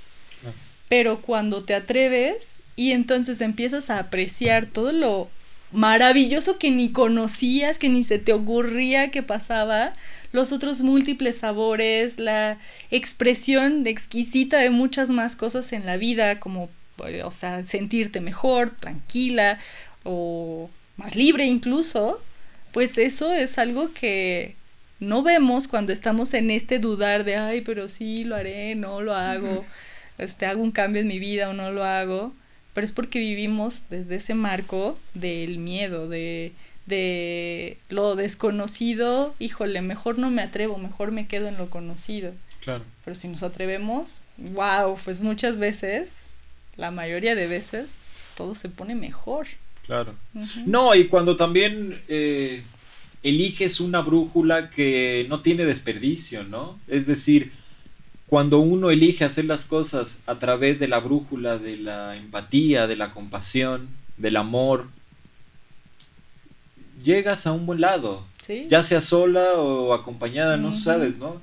Pero estoy hablando hasta el hecho de, el mismo término de tu existencia, ¿no? Claro. O sea, vivir a través del miedo a la muerte es una situación bastante, bastante pues cruel. También. Ajá, o sea, constantemente te marchitas. Cuando no se trata de que busques la muerte, pero se trata de que no le tengas aversión. No hay necesidad de tenerle aversión, ¿no? Cambia mucho de lo que de todo esto que está pasando. Cuando uno deja de tenerle aversión al dolor, ¿no? Había un maestro de yoga mío que decía, cámbiale el nombre de dolor a maestro y va a ir a otro lado, ¿no? Claro. Va, tu mente va a otro lado, porque el problema de la mente es que eh, en el momento en el que escuchas ciertas eh, frases, automáticamente va a su cajón de de recuerdos. ¿Qué sentí? Exactamente, ¿no? Y ah, ahí ok, respuesta automática. Exactamente, ¿no? Y es que ese es su trabajo. su trabajo no es analizar constantemente lo que está sucediendo. Porque consume energía. Ajá. Claro. Pero el trabajo de tu ser, en su totalidad, sí es el analizar, es el existir. O sea, un, hemos puesto... el discernir. Claro, es, que este, este, este parte de esta postura cosmológica es que ha puesto en un en como rango supremo a la mente. La mente es el órgano supremo del cuerpo y no eres. Pero la, justo la mente pensada aquí, que está en el cerebro, pero justo la mente está a todo lado. en todas partes. Claro. Entonces, el chiste está en volver eso, ¿no? Decir, la mente es un órgano más, es decir, tu cerebro es un órgano más como tu mano. Y lo que estás tratando de ayudarle es a que también se suelte, suelte. ¿Cómo, ¿Cómo se suelta la mente? Siendo consciente. La única forma en que la mente se relaje es que seas consciente, porque si no eres consciente, constantemente tiene que tomar la batuta de tu existencia y la hace a partir de recuerdos, de memorias, y dice, bueno, pues esto pasó, pues sigue así. Y entonces te vuelves una especie de autómata, ¿no? El objetivo de la conciencia es que tu mente también se pueda relajar. Entonces, cuando uno empieza a usar su conciencia, cada vez se vuelve más sencillo. Al inicio es como ir al gimnasio, se vuelve cansado el estar consciente, el estar ejercitando esta, esta conciencia, pero poco a poco se condiciona y la, y, la conciencia empieza a estar ahí constantemente, ¿no? Empiezas a notar en cada detalle que haces, ¿no? Cada vez más, cada vez más, cada vez más, y cada vez tu mente está menos presente, solo está ahí para cuando tú la buscas, cuando tú la pides, no está ahí constantemente y lo pongo en ejemplos sencillos. Cuando uno va manejando de un lugar a otro y no se acuerda del camino, es decir, solo llegó de un lugar a otro, es muy interesante lo que pasó, ¿no? Es Ahí ya es el inconsciente, no se hace parte del inconsciente. Ajá. Dejaste que entrara un patrón automático de tu cerebro y tú dejaste de existir en el sentido de la experiencia de la vida, ¿no? Entonces, no, no, me parece que parte de lo que, de lo que está sucediendo y por lo que es tan fuerte es esta resistencia por eso digo, eh, a, revalorar el rango en el que pusimos la mente, ¿no? Y por eso es tan doloroso, se vuelve tan complicado, porque es la mente la que se considera única, es la mente la que se considera que existe en un yo de esa forma, pero también le duele existir de esa forma, ¿no? Entonces, porque no puede soltar, tiene que estar constantemente evitando dejar de existir, ¿no? Y entonces lo que uno trata a través de la gentileza, de la compasión, por eso son herramientas tan importantes de decirle, yo sé que es doloroso, yo sé que es bien feo lo que te voy a decir, pero es así es. Todas y todos vamos a dejar de existir tarde o temprano y no pasa nada. Existamos, disfrutemos, experimentemos y dejemos que la ola nos lleve a donde nos tenga que llevar. Claro. No, no, no, no es necesario, no puedes, pero más allá de que no puedas, porque nos podemos esforzar toda la vida en tener el control, no es necesario que lo hagas. Es, es, es, es innecesario, que intentes tener el control constantemente. Lo que sí me parece que es necesario es que el camino que dejemos después de haber transcurrido sea un camino de bienestar. Eso me parece que nos va a dejar una idea de vida que valió la pena vivir, que tuvo sentido. Que valió la vida. Que valió vivir. Entonces, llegar al final de tu vida y tener la arrogancia de decir, causé bienestar en mi camino, me parece que te, te deja lleno. Es te que deja no es arrogancia, es orgullo. no, me refiero a la arrogancia en un sentido eh, te, puedes dar el lujo. Ajá, en un sentido beneficioso, no la arrogancia en un sentido ah, de, egoico, sino la arrogancia de poderte decir, genuinamente fui consciente y, y busqué como centro de mi camino, como brújula, la compasión ejercitar la compasión constantemente, en lo más, en la, en la medida en que mis limitaciones me lo permitían. Pedí disculpas cuando no lo hice y tomé ese camino de empatía constantemente. Me llevó a vivir 50 años, 100 o 25, eh, no sé, pero es que igual no sabíamos, eso nunca lo supimos. Esa idea de que por alguna razón si mantengo esta individualidad voy a poder existir o trascender a un, a un aspecto que es constante en el cosmos, no solo en mi existencia cercana, sino en el cosmos, el ir y venir de distintos seres, de distintas energías, si estoy constantemente en la búsqueda de permanecer estático, pues solo estoy causando sufrimiento y ese sufrimiento lo expulso hacia el exterior. Cuando yo dejo de tratar de dirigir la ola y entiendo que la ola va a hacer lo que sea la ola, yo puedo enfocar mis energías en balancearme en la ola. Exacto. ¿No? y decirle a la gente, a los otros seres, pues la buena onda siempre pega, ¿no? O sea, en palabras hippies, la buena onda siempre pega, no tiene desperdicio. Y fíjate que ahorita con lo que decías, creo que me parece que sería útil el eh, a lo mejor distinguir cómo eh, nuestro sistema nervioso y cerebral funciona de cierta manera, porque la biología claramente está ahí. ¿Por qué? Porque precisamente, o sea, tú haces referencia a que tenemos esta mente racional, que la ubicamos perfectamente como en nuestro lóbulo frontal. Claro. Y es la que le hemos dado la jerarquía de que domine todo lo demás. ¿Por qué? Pues porque creemos que eso es lo que nos diferencia de los otros seres y como es la diferencia, justo eh, también mientras nos comentabas esto, pensé que justamente la vida, cuando la llevamos como más en paz y como que podemos sentirnos mejor, es porque integramos.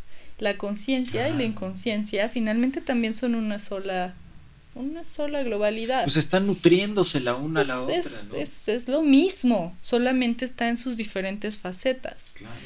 Y primordialmente, o sea, como hemos separado y vivimos en una sociedad con un paradigma separatista, por supuesto también, o sea, integrar, o sea, el perdón, por ejemplo, el perdón es una de las cosas más integradoras en la experiencia humana.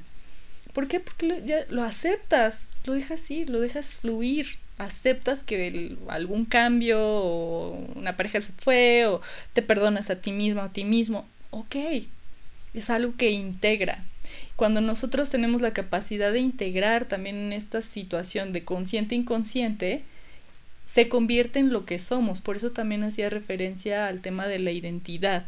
¿Quién eres? Porque ahorita muy probablemente estás haciendo todas las otras voces y están funcionando en automático. Y por eso es tan duro y difícil decir, decir, ay, pero es que yo, yo soy esto, yo soy un carnívoro, yo soy una, un vegano. O sea, yo ya me identifiqué con un aspecto. Y entonces, eh, me parece importante que al eh, poder entender cómo estamos funcionando biológicamente por principio, pero que no nada más nos quedamos en la biología, sino también en estos planos energéticos, por eso espiritual a mí me parece como la palabra más englobadora, tenemos un cerebro que es el cerebro reptil, que literalmente es el que se encarga de la supervivencia, así, de subsistir, de encargar de protegerte, que tu vida, tu cuerpo se mantenga vivo. Se encarga de la reproducción, se encarga de eh, cuando hay un peligro, rápido te das cuenta que está ahí. Ahí también tiene que ver un poco este tema del el, sentido de la intuición. También está por ahí ligado, ¿no? Porque es algo más global, pero se comunica con ese cerebro también. Por eso también luego el cerebro racional dice, ¿qué? Claro. pero bueno, luego está el cerebro emocional, que es el límbico. Ahí que es, fue el segundo como que se desarrolló o, nosotros lo tenemos ahí integrado como segundo, es el que se encarga de todos los mamíferos de que tengamos conexión con los otros seres. Y por lo tanto, como tenemos un sistema de grabación, por llamarlo así, al inconsciente, cuando somos niños, desde el vientre hasta cerca de los 7, 8 años, grabamos todo y se va a quedar en automático y se reproduce ese patrón. Lo que hayamos visto, sentido, oído de cómo se comportaban los demás, dices, ah, pues esto es el mundo, así funciona, ya está. Reproducir otra vez, ¿no? No es que no lo podamos cambiar, sí se puede cambiar, solamente que se quedó esa programación ahí. Es como un disco, ¿no? Ahí está, grabado. Y después, cuando nosotros empezamos a crecer, o sea, tenemos la oportunidad de transformarlo en ciertos momentos del día, en la noche y en la, en la mañana, por ejemplo, justo cuando nos despertamos o nos dormimos, ahí podemos volver a grabar y a reprogramar. Pero, bueno, el caso es que el cerebro, el cerebro límbico que se encarga de esta conexión con los demás seres y con, o sea, la conexión emocional, digamos que cuando somos pequeñitos es como lo que primordialmente está ya en funcionamiento, porque de hecho toda la otra parte del sistema nervioso y parte del córtex, del se sigue desarrollando. De hecho, se termina de desarrollar hasta que, se, hasta que más o menos tenemos 30 años. O sea, se tarda un montón. Por eso también las personas que ya a lo mejor son un poco más adultas tienen una capacidad diferente, tanto de empatía, de comprensión, y hay momentos en donde a lo mejor ya no les da para más su sistema también. Pero si antes de esos 30 años tenemos la capacidad de seguir haciendo que este, este sistema siga flexible, lo vamos a poder mantener durante más tiempo en nuestra vida, o sea, que se le llama neoplasticidad. No me acuerdo muy bien. El Neuroplasticidad. Neuroplasticidad. Muchas gracias. Exactamente, era el término correcto. Y entonces. Es psicólogo, por eso. ¡Ay, qué bien! ¡Qué bien, qué bien! Se me patina el concepto, pero sí, exacto, ese es.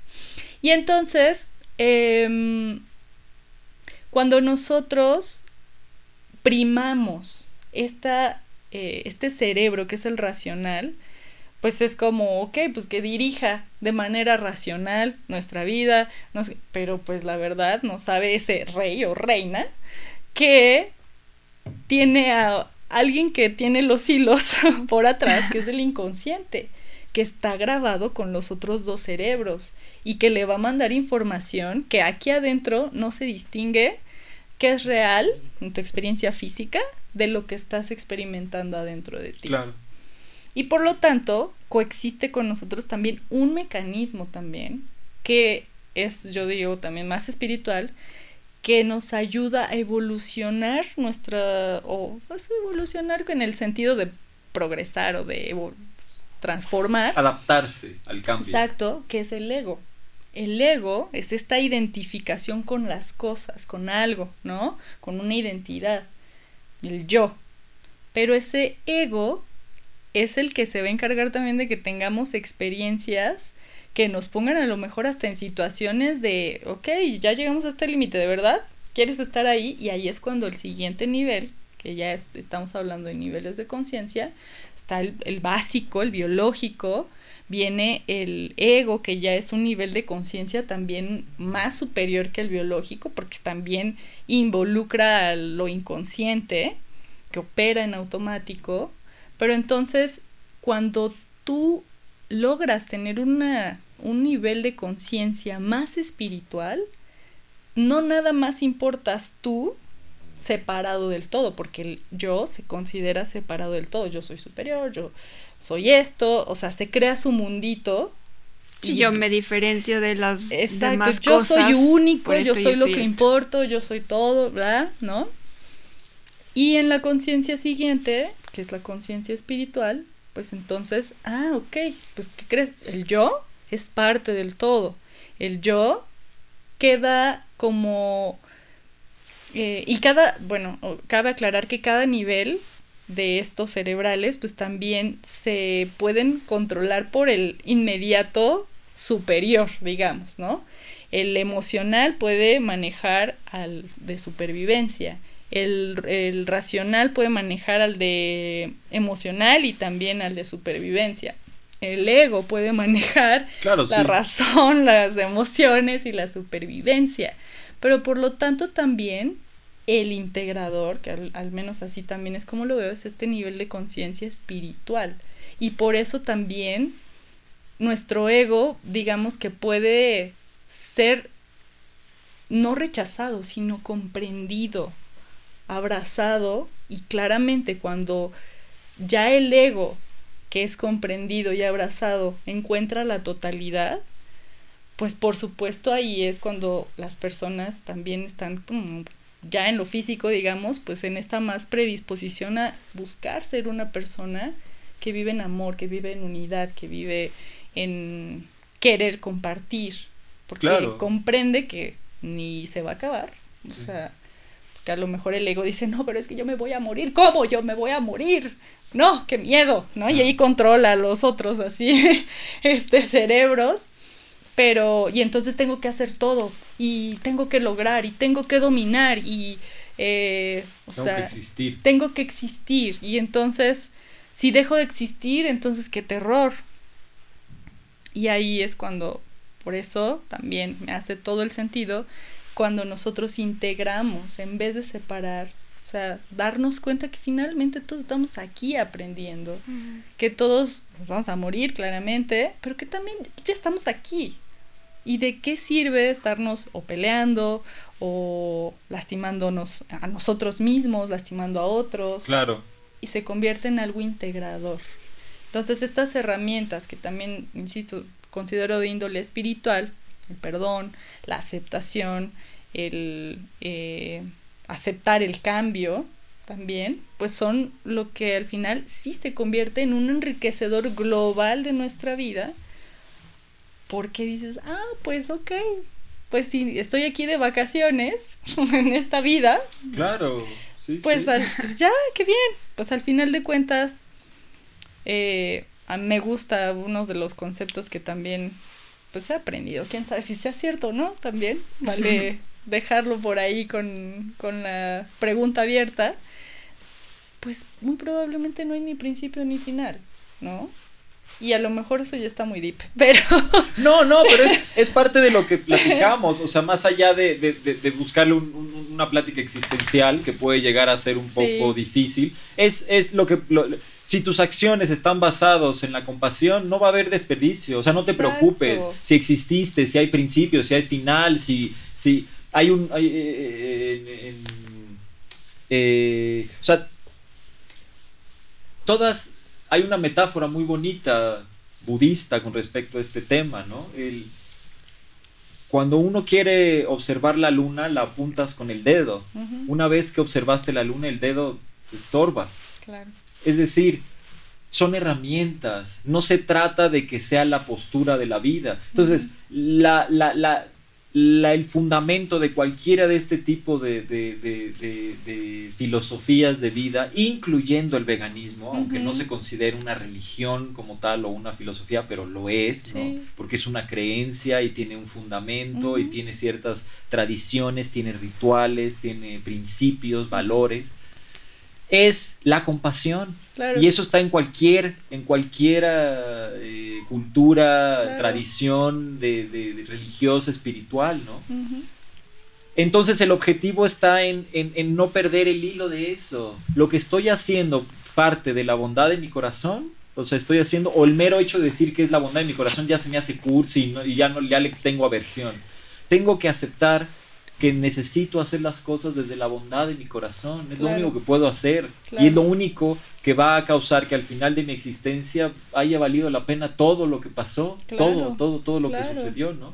No, lo demás, pues es un poco distintas herramientas, muletillas que vas necesitando. ¿Por qué? Pues porque te pierdes en el camino de la compasión, ¿no? De repente se vuelve muy nítida, pero de repente se vuelve muy efímera, ¿no? Como, como, como que tenía que ser compasivo, de que estamos...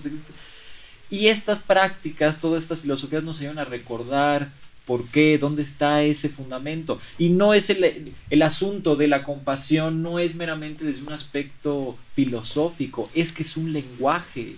Es tan importante como el análisis intelectual de la realidad, el análisis compasivo de la realidad, nos sirve para poder integrar justamente lo que menciona la existencia y dejar de jerarquizar y categorizar ¿Cómo lo integro en un todo? ¿Cómo pulo mis, mis bordes de mí, ¿no? Que soy a lo mejor un ser que en un principio pues llegó y estaba justamente sin bordes, Claro, pero después se convirtió en algo medio puntiagudo. claro, sí. ¿Cómo sí. le hago, no? Para Igual, sí, pues ya, ya le vamos a terminar, no te preocupes. Y no se escucha acá, es que está ladrando. Sí, sí, es- sí pero No se escuché. escucha acá, Sí, no te porque lo está... Sí.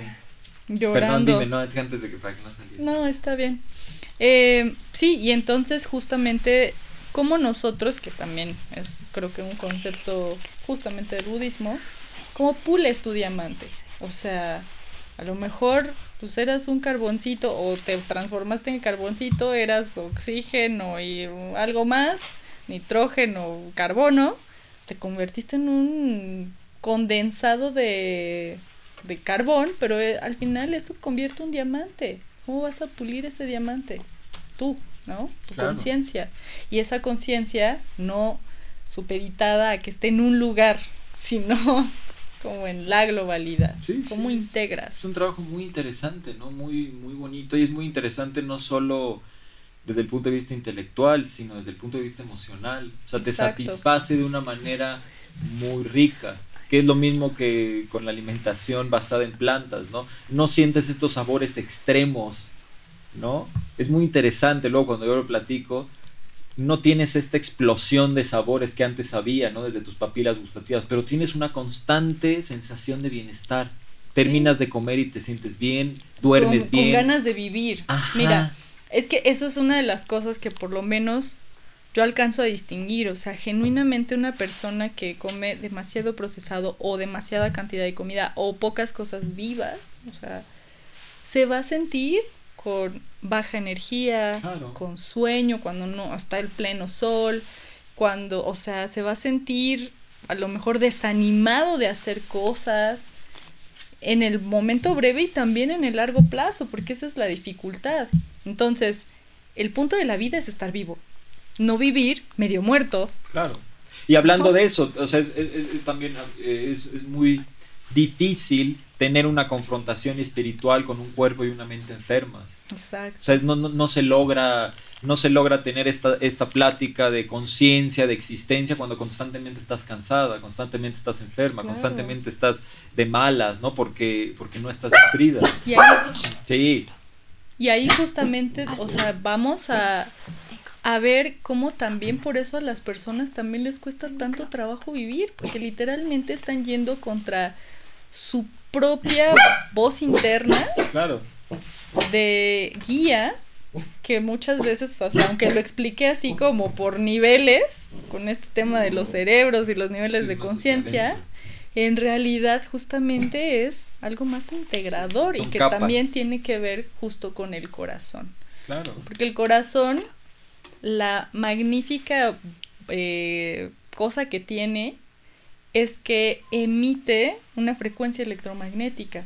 Y esa frecuencia electromagnética es global. Claro, qué lindo. Entonces está bien bonito porque cuando tú justo integras todas estas cosas, tu cerebro racional, el límbico, tu ego, el, el espiritual, Sí, busca- cada uno juega un papel importante. Todos tu existen. corazón está bien, tu corazón está sano. Y el- al principio empecé con esta, o empezamos con esta charla y te dije, es un pulso, Mm. es un pulso. O sea, el- la existencia, cuando tú te pones a observarla también, literalmente es un pulso. A lo mejor grande, chiquito, en el, caso de nuestros corazones es pequeñito. Tuc, tuc, tuc, tuc. La respiración, mm, mm, contracción, expansión, digo, y ahí está. En el universo también está muy probablemente así. No lo alcanzamos a ver porque somos chiquitos. Claro. pero es muy probable que haya expansión. ¿Por qué? Porque son fractales. Entonces, lo que sí podemos conocer es esto. Entonces, es un pulso.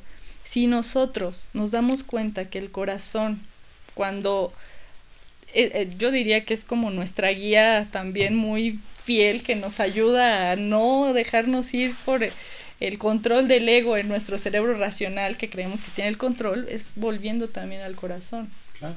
¿Por qué? Porque es global. Es muy, o sea, muy fácil que tengamos respuestas más sencillas. Son sutiles, pero son sencillas y son muy claras también cuando ponemos atención en esta zona. O sea, biológicamente, físicamente, aquí está un gran ayudante de saber qué es lo que se siente bien. Cuando también contemplamos esta experiencia del corazón, dices, ah, era tan fácil. Solamente tenía lo mejor que aceptar algo. Claro. Perdonar, por ejemplo, ¿no? Ay, perdonar que mis papás también eran humanos y se equivocan, ¿no? Y ya lo aceptas y dices, ah, entonces yo tengo también más capacidad de aceptar cuando yo me equivoco y ser compasivo conmigo, compasiva, pero desde esta visión de, ok, pues si mi corazón está bien y, y este corazón va a emanar un campo electromagnético global, que incluso nada más me va a influir a mí, sino va a influir en el otro, por supuesto también, mi propia paz va a influir en el otro. Mi propio pulso, mi propio latido va a influir en cómo están los demás. Y ahí es donde, claro, compartes, incluso aunque no estés compartiendo tangiblemente, visiblemente, ¿no? Y ahí es donde el mundo también se cambia, porque ya cambió adentro. Pues qué lindo. Qué linda forma de terminar el podcast. Sí, sí. Y ojalá más gente se conecte, especialmente más su corazón, porque de verdad los otros son muy susceptibles, los otros niveles de nuestra conciencia son muy susceptibles de ser manipulados. Pues poco a poco, pero yo creo que estamos en ese proceso. Es doloroso, sí, pero me parece que ahí va, ahí va. Es inevitable también, ¿no? Eh, pero bueno, pues qué linda, Jennifer. No, pues un, un Ahí placer. Cuando quieras venir a otra plática también más existencial, podemos ver, para que no se desborde el podcast. ¿no? Es nos increíble. Quedamos, nos quedamos dentro de la nutrición para el cuerpo físico y para el cuerpo sutil. la nutrición vegana. La nutrición integradora. Exacto. Pues sí. muchas gracias, Jennifer. Qué linda que viniste y. Sí. Pues para los que llegaron hasta acá, muchas gracias. Todos sí. Bye, bye, sí. Bye. Bueno, nos vemos. Bye. bye.